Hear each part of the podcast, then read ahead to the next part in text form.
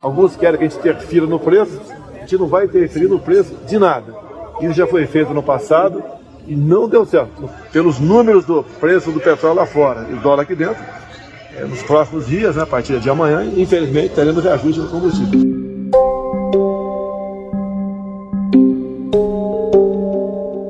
Esta fala do presidente Jair Bolsonaro ocorreu após a Petrobras anunciar mais um aumento no preço dos combustíveis. O diesel passou de R$ 3,06 para R$ 3,34 o litro. Já a gasolina passou de R$ 2,98 para R$ 3,19.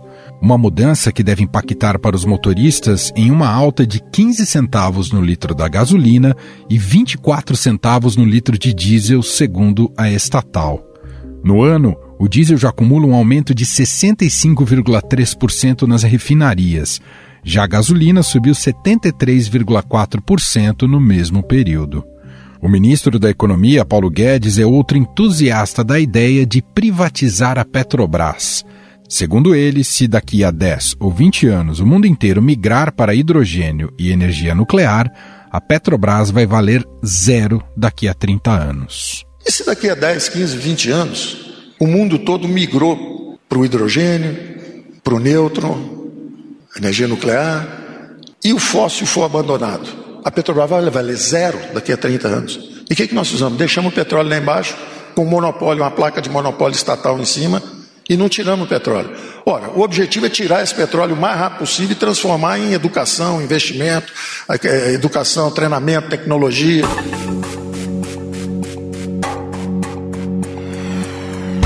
Antes de falar na privatização da empresa, é preciso entender como ela funciona hoje.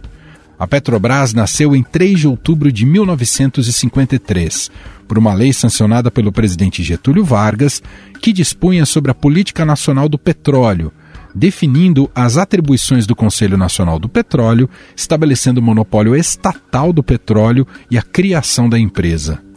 Hoje, a Petrobras é uma empresa de capital aberto, cujo acionista majoritário é o governo do Brasil. Sendo assim, uma empresa estatal de economia mista. A empresa opera atualmente em 14 países no segmento de energia nas áreas de exploração, produção, refino, comercialização e transporte de petróleo, gás natural e seus derivados.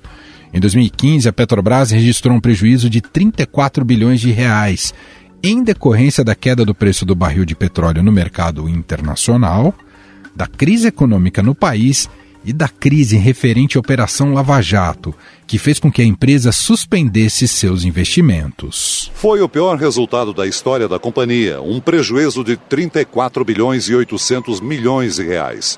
A direção da estatal atribui o mau desempenho à queda do preço do petróleo, à perda do grau de investimentos no Brasil e à alta do dólar e desde essa época passou-se a discutir mais fortemente a privatização da Petrobras. O governo federal avalia encaminhar ao Congresso Nacional um projeto de lei que, na prática, permite a privatização da Petrobras. O texto admitiria a venda de ações da estatal, de modo que o governo perca o controle da empresa.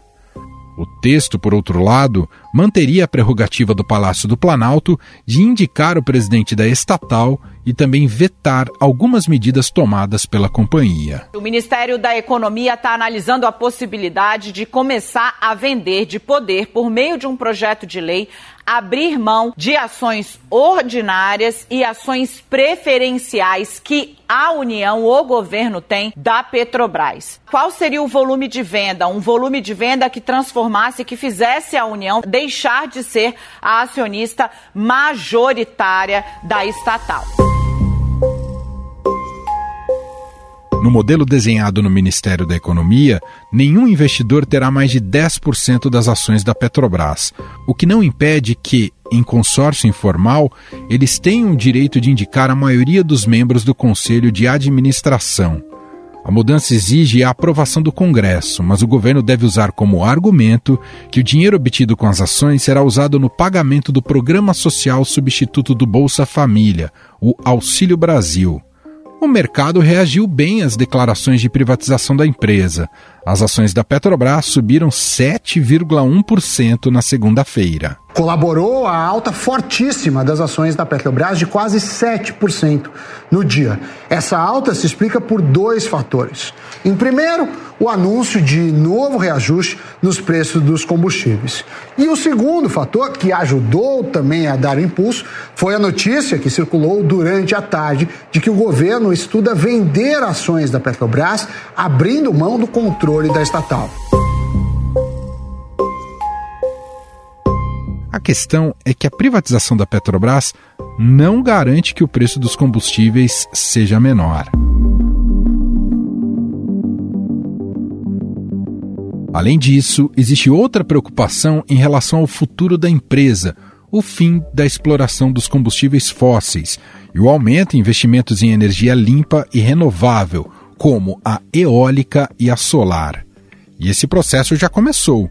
Em 2030, carros novos movidos a gasolina e a diesel terão comercialização proibida, por exemplo, no Reino Unido. Para melhorar a qualidade do ar, o plano do governo é proibir a venda de carros novos movidos a gasolina ou diesel a partir de 2040. Até 2050, eles seriam substituídos totalmente por veículos movidos a eletricidade, que hoje representam menos de 5% da produção britânica.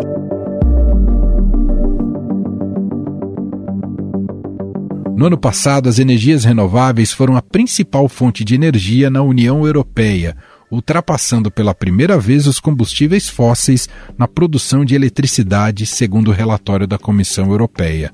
Fora isso, o mundo trabalha para substituir as usinas termoelétricas que utilizam combustíveis fósseis e para dar incentivos aos carros elétricos, como forma de honrar o Acordo de Paris para impedir o aumento do aquecimento global e adequação para menor emissão de CO2. Em 2015, o Acordo de Paris estabeleceu metas para a redução dos gases poluentes. Agora, as grandes potências têm metas ainda mais ambiciosas e dizem que querem se tornar neutras em carbono nas próximas décadas. A União Europeia, por exemplo, propôs políticas destinadas aos setores de energia, indústria, transportes e aquecimento de edifícios.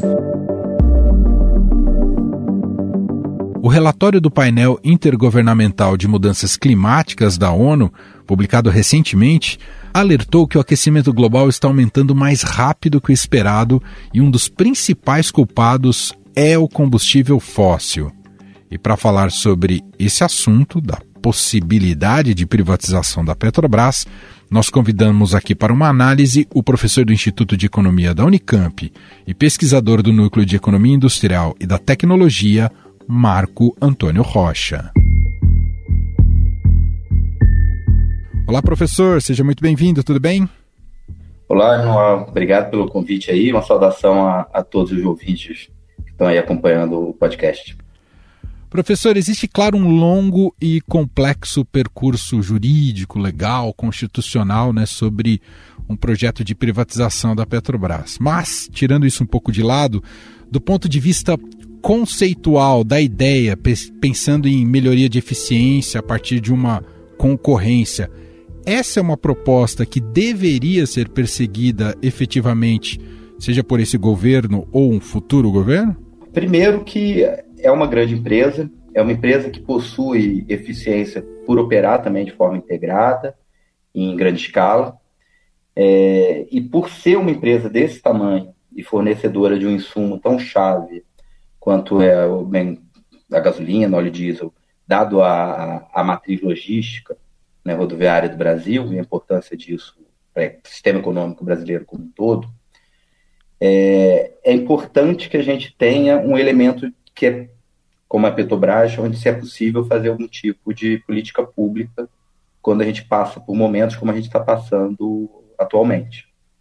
É óbvio que sem sacrificar a empresa, né, mantendo as condições de equilíbrio econômico-financeiro da empresa, mas é uma empresa, historicamente, ela se formou de uma forma muito semelhante, vamos dizer assim, como foram formadas grandes petroleiras, tanto no período do entreguerras, quanto no período do pós-guerra, quanto uma espécie de elemento de coordenação dos sistemas econômicos nacionais.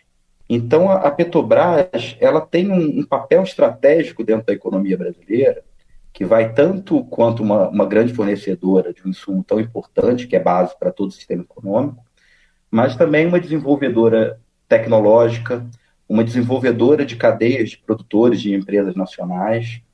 É, ela também tem um papel muito importante, ou pode vir a ter um papel muito importante em se pensar a transição energética no Brasil. Quer dizer, ela pode assumir um papel estratégico nisso. Por todos esses motivos, a Petrobras tem que ser pensada para muito além da lógica privada. E falando bem sinceramente, a lógica privada já está sendo aplicada nesse momento na Petrobras. Né? Exatamente por isso que o, o preço dos combustíveis está se comportando dessa forma. Então, se a gente for tratar o problema de forma mais pontual, assim, se a empresa for privatizada, que impacto terá em relação, por exemplo, à própria política de preços que a Petrobras executa nesse momento? Nenhum, vai apenas consolidar esse tipo de prática de preços. Ela já é uma prática de preços típica de uma empresa privada. Então, isso afetaria muito pouco a, a população como um todo, né, em termos de preço de combustível, em termos de eficiência de operação, etc. E para o sistema econômico brasileiro, para a economia brasileira, a gente perderia um, vamos dizer assim, um instrumento estratégico que, bem pensado, bem utilizado, e como eu disse, mantendo o equilíbrio, as condições de equilíbrio econômico-financeiro da empresa, ela pode vir a ter um papel muito importante, inclusive para a gente reconstruir a economia brasileira nesse pós-pandemia, já que todas as economias mundiais estão se movendo justamente para um novo paradigma tecnológico, mais sustentável, né, com maior incorporação de energias renováveis. E o fundo que o petróleo é, permite acumular, né, quer dizer, a gente podia, por exemplo, estar tá usando a Petrobras para formar um fundo a partir desse momento para se pensar em investir, por exemplo, na transição energética. Uhum. Então, a Petrobras ela tem uma, uma possibilidade de ser usada estrategicamente muito grande é, e um impacto muito pequeno se a gente for pensar em termos de privatização. Tanto em termos de, de ganho de arrecadação fiscal que, que a venda da empresa produziria, né, quanto em termos de melhoria para a população, que a população pudesse perceber, por exemplo, em termos da formação do preço do combustível, etc. E é muito pouco impacto em relação a isso também. Isso que o senhor coloca é muito relevante. Quer dizer, antes até de se discutir, para além de se discutir se deve se vender ou não a Petrobras, é mais importante que se discuta qual modelo energético que queremos para o Brasil, e não sei se essa discussão está avançada por aqui, professor.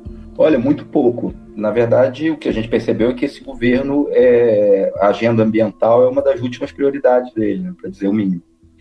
Então, é, toda essa agenda ficou paralisada, esse debate no Brasil, nesse, nesse ano, né, nesses dois últimos anos.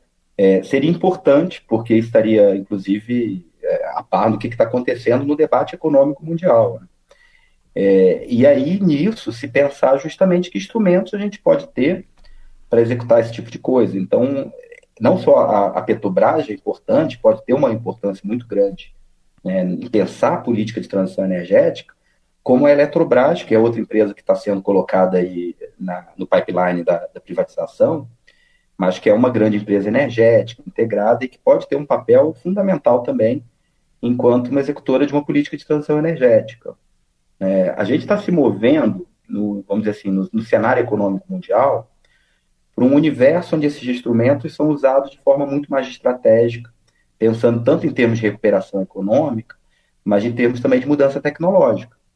O que o Brasil precisa é se atualizar nesse debate, né? discutir menos, é, menos de Estado ou mais de Estado e pensar mais formas inteligentes de usar os instrumentos de Estado para acompanhar as mudanças que estão ocorrendo na economia mundial. Voltando a falar do preço dos combustíveis, só queria puxar novamente isso que o senhor comentou. Quer dizer, nada garante que se a empresa fosse privada, nada garante que o cenário seria mais favorável em relação ao preço dos combustíveis, que seria menor esse preço, é isso, professor? Pelo contrário, né? É, a, a, empresa, a, Petrobras já vem atua, realizando uma política de preços que é, é muito próxima do, do, funcionamento de uma empresa privada. Né? Ou seja, ela, ela realiza uma política de preços visando a maximização do, do retorno ao capital dos acionistas. É, é nessa lógica que a Petrobras está se movendo atualmente. E essa lógica já é uma lógica de uma empresa privada. Então, em termos de, de formação de preço dos combustíveis no mercado doméstico, a privatização da Petrobras teria efeito nulo. É, apenas consolidaria já essa prática de preço, que já é uma prática de preço dentro de uma lógica privada. Né? É, por isso que a Petrobras é um elemento importante do, do sistema econômico brasileiro. Né? Quer dizer, é uma herança de como esse sistema econômico foi montado ao longo do nosso período de desenvolvimento econômico, né, durante o século XX, e ela tem um papel muito importante, inclusive em termos de estabilização é, dessa volatilidade internacional do, do preço do, do petróleo.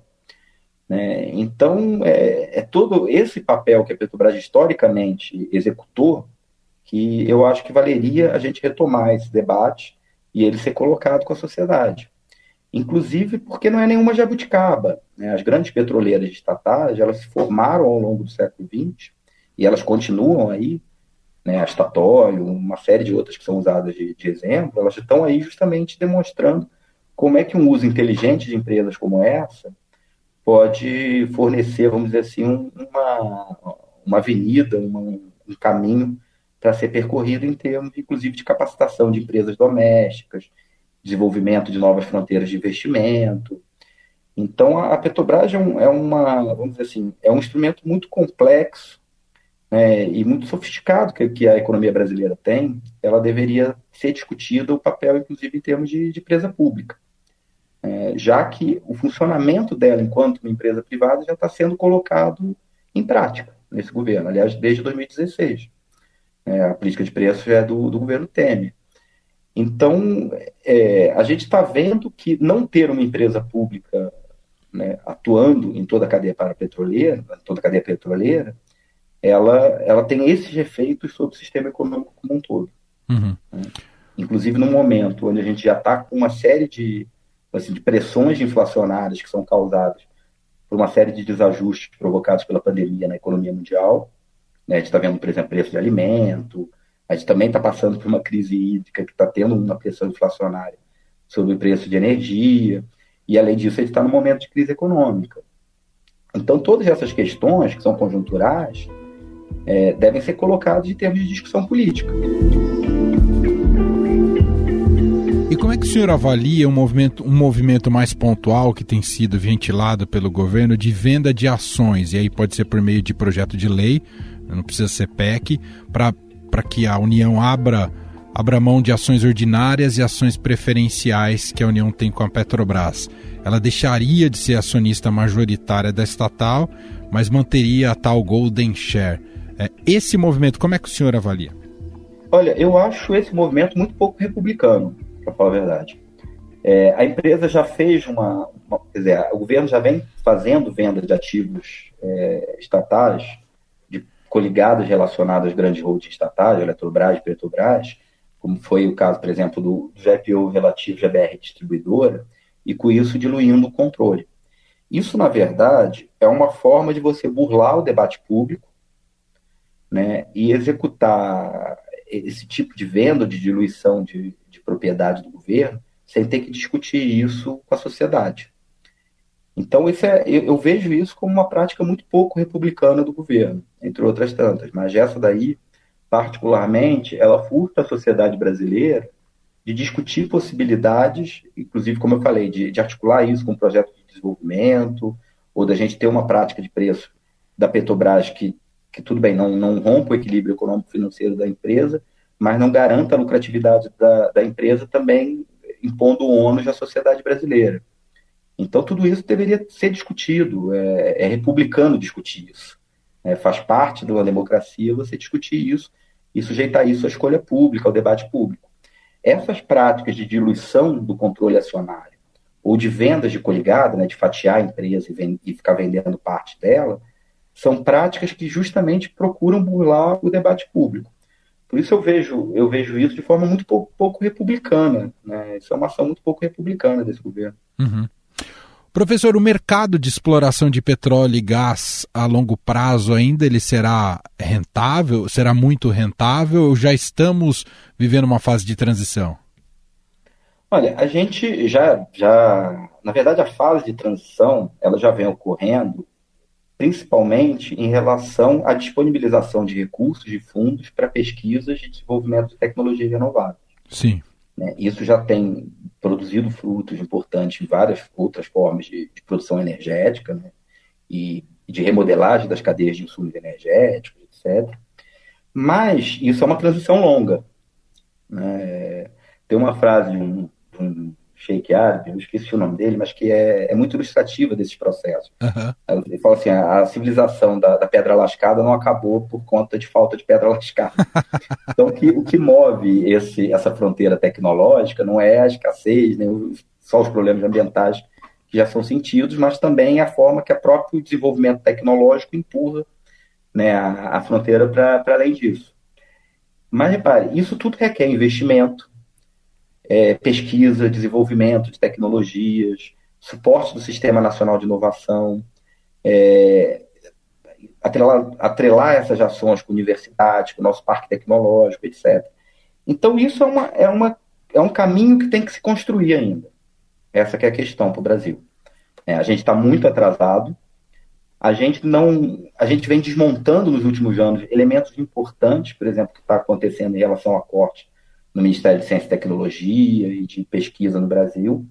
Quer dizer, que são elementos importantes para o Brasil construir esse caminho da transição energética, não ser apenas um consumidor de tecnologia, né, mas ter condições de se colocar como um player e como, assim, gerar empregos nessa transição energética, que é importante para a economia brasileira.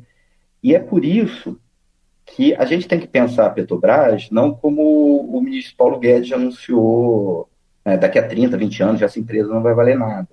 Né? Não é assim que se trata o patrimônio público. Como é que a gente tem que pensar? A gente tem que pensar que, por enquanto, a gente ainda vai usar né, combustíveis fósseis por algum tempo, né, principalmente dada a realidade é, da estrutura logística brasileira, e que a gente precisa, talvez, articular essa utilização desse, né, e o lucro gerado na utilização desse, desses combustíveis fósseis, para a gente criar estruturas de financiamento para desenvolvimento de tecnologias verdes e para a gente construir justamente esse caminho para a nossa transição energética. É nisso que eu comentei ali no, no primeiro ponto, que eu, que eu falei assim, olha, a gente tem que pensar menos nessa dicotomia mais de Estado, menos de Estado. Sim. Isso é uma coisa que está se tornando cada vez mais obsoleta, mais demodê no, no debate uhum. econômico. Não, e até, e aquela, até aquela retórica, né, professor, de ah, aquela coisa nacionalista, o petróleo é nosso, também já já tá, já, ultra, já tá ultrapassado também. Né? Sim, mas justamente pensar que é não é se manter ali agarrado ao petróleo, mas como a gente vai usar esses instrumentos que a gente tem e o que, que isso gera né, em termos de riqueza para o país, para a gente justamente trilhar um outro projeto de desenvolvimento, né? mais inclusivo, mas também mais ambientalmente responsável, então, como a gente precisa construir esse caminho, a gente tem que pensar em termos da, da totalidade de instrumentos que a gente tem para isso.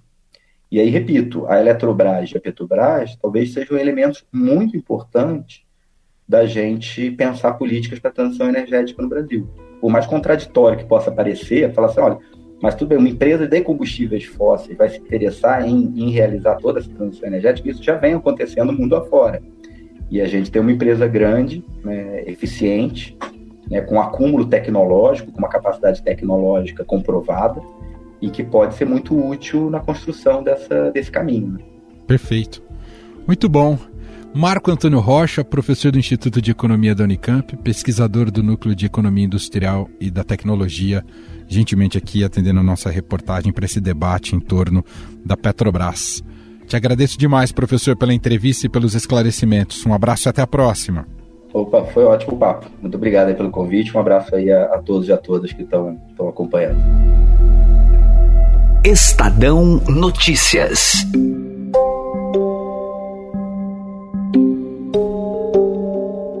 Este foi o Estadão Notícias de hoje, quarta-feira, 27 de outubro de 2021. A apresentação foi minha, Emanuel Bonfim. Na produção, edição e roteiro, Gustavo Lopes, Jefferson Perleberg, Gustavo Lustosa e Ana Paula Niederauer. A montagem é de Moacir Biasi e o diretor de jornalismo do Grupo Estado, João Fábio Caminoto. O nosso e-mail, podcast.estadão.com. Um abraço para você e até mais.